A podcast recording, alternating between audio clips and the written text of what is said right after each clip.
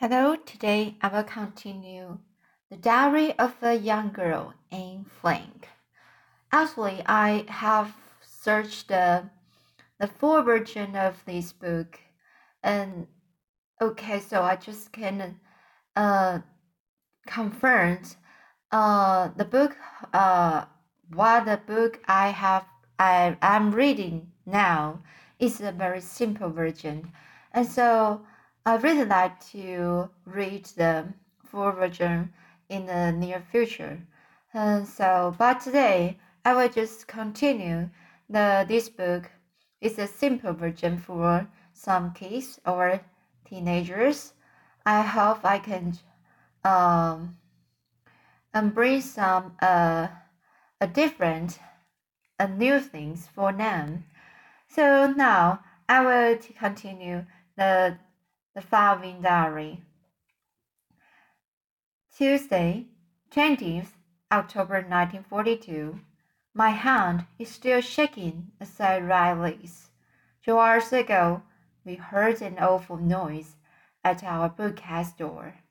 The knocking didn't stop, and someone was pushing and pulling at the door. Perhaps they had come to arrest us. We were white with fear. But at last we heard Mr. Clement's voice. Open up, it's me. The door was stuck, and he couldn't open it. We had a good time on Monday. Miep and Jan spent the night with us. We cooked specially for them, and the meal tasted wonderful. Monday, 9th November 1942.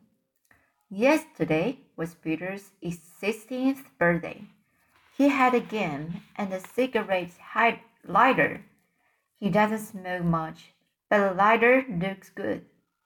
There was a big surprise too.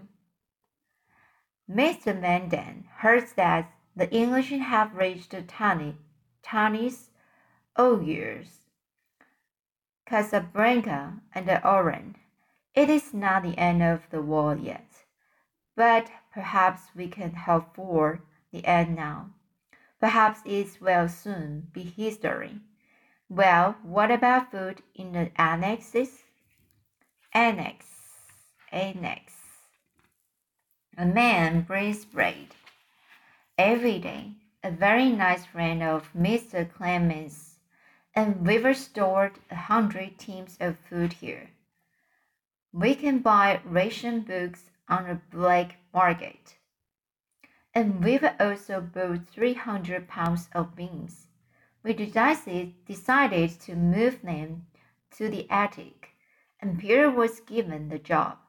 He succeeded in getting five sacks upstairs, but the sixth sack burst, burst and the river of beans poured downstairs. I was standing at the bottom of the stairs. Peter couldn't stop laughing when he saw me in the sea of brown beans. Unfortunately, though, the beans are very small and have disappeared into all the holes. Whenever we go upstairs now, we do for a few more beans. So here is a additional explanation for black market. So, what's the black market? When people buy and sell things unofficially, this is called the black market. The black market usually works when food, clothes, or other things are hard to find and very expensive. So next, uh, Diary Tuesday, 10th November 1942. Great news! Another person is coming to live here. Eight is now more difficult than seven, and it is so dangerous for Jews now. We have chosen a dentist called Alfred Dussel. He seems to be nice. Miep knows him, and she will help him to get here. He will have to sleep in my room, though, and Margaret will have to move in with our parents. We were asking to fill the holes in our teeth. Tuesday, 17th November 1942. Mr. Dussel has arrived. Everything went smoothly. He came to the warehouse and the maid asked him to take off his coat so that no one could see the yellow star. Then she brought him to the private office. He still had no idea where he was going or what was going to happen. When she opened our bookcase door, he was so surprised. He thought we had left the country. We were waiting around the table, ready to welcome him with a drink. After lunch, he slept for a short time, put away his things, and joined us for tea. We gave him the list of rules for secret annex that the Van Daans had written. Guide to the secret annex for Jews and other people without homes. Open all year around, near to the center of Amsterdam, but in a crowded street with trees. Price free, food low fat, water in the bathroom sorry, no fixed bath, and also on some of the walls.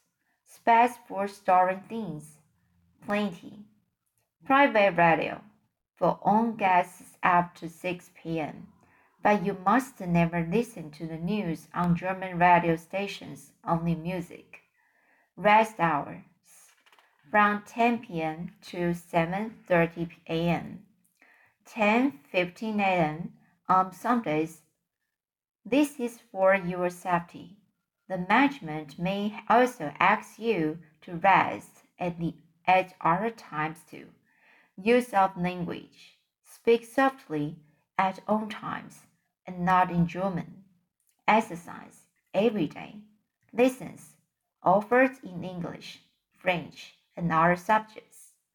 Singing only softly and after 6 p.m. Meal times breakfast 9 a.m., 11:13 a.m. on Sundays and holidays.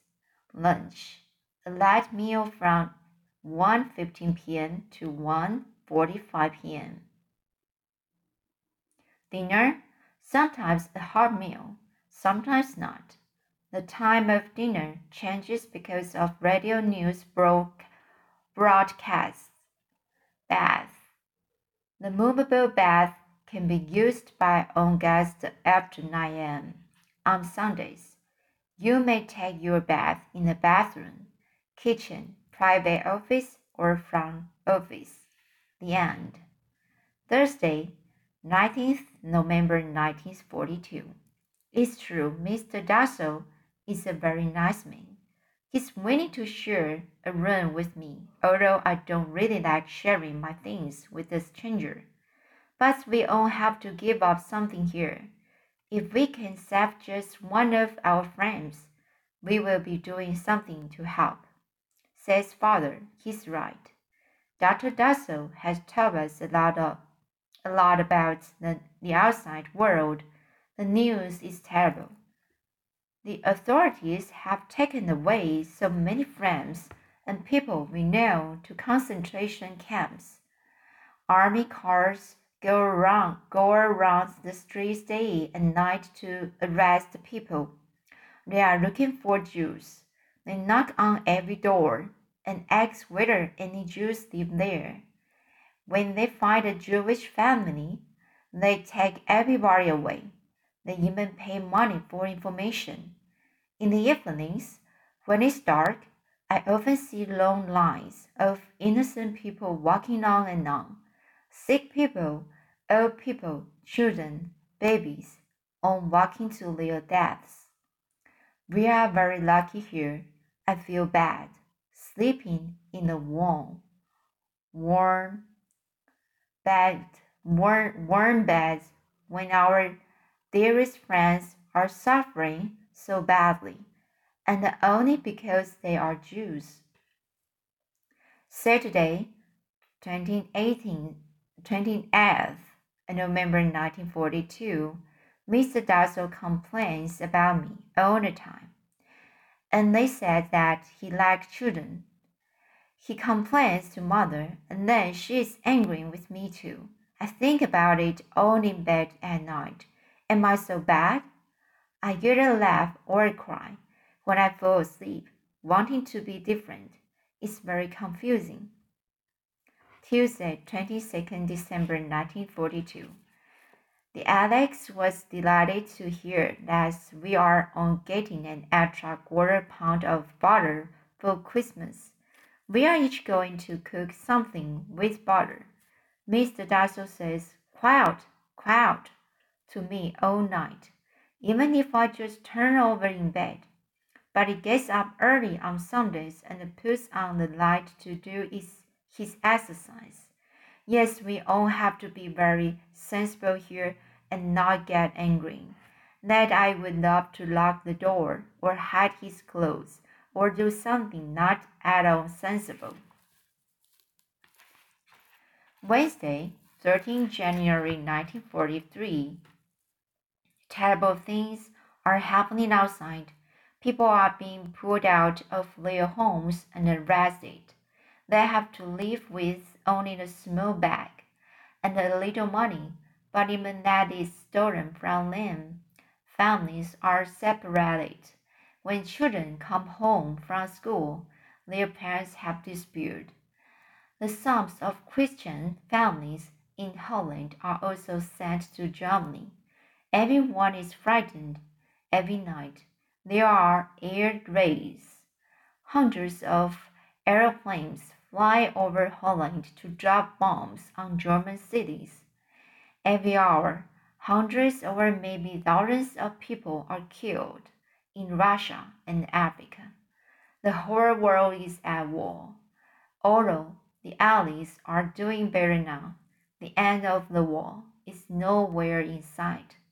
We are luckier than millions of people. It is quiet and safe here. We have money to buy food. We are selfish. We talk about after the war, and we do forward to new clothes and shoes, but we should save our money to share with others later. The children round here only have thin shirts and wooden shoes, now coats or socks there is no one to help them. They are always hungry and ask people on the streets for bread. I could tell you more about the suffering that the war has brought, but it would make me too sad. All we can do is to wait patiently until it is over. So that's it today. The story sounds very sad, right? And uh, it's the happened is the time happened in the World War II, and uh, that's very, um, very. You can you can hear her hear the story is very, uh, very awful, and um, it, you can imagine it, the war, when you have the war around the world, what happened its well being. So now, I wish the peaceful world continued in the future. Okay, so here is the day and see you.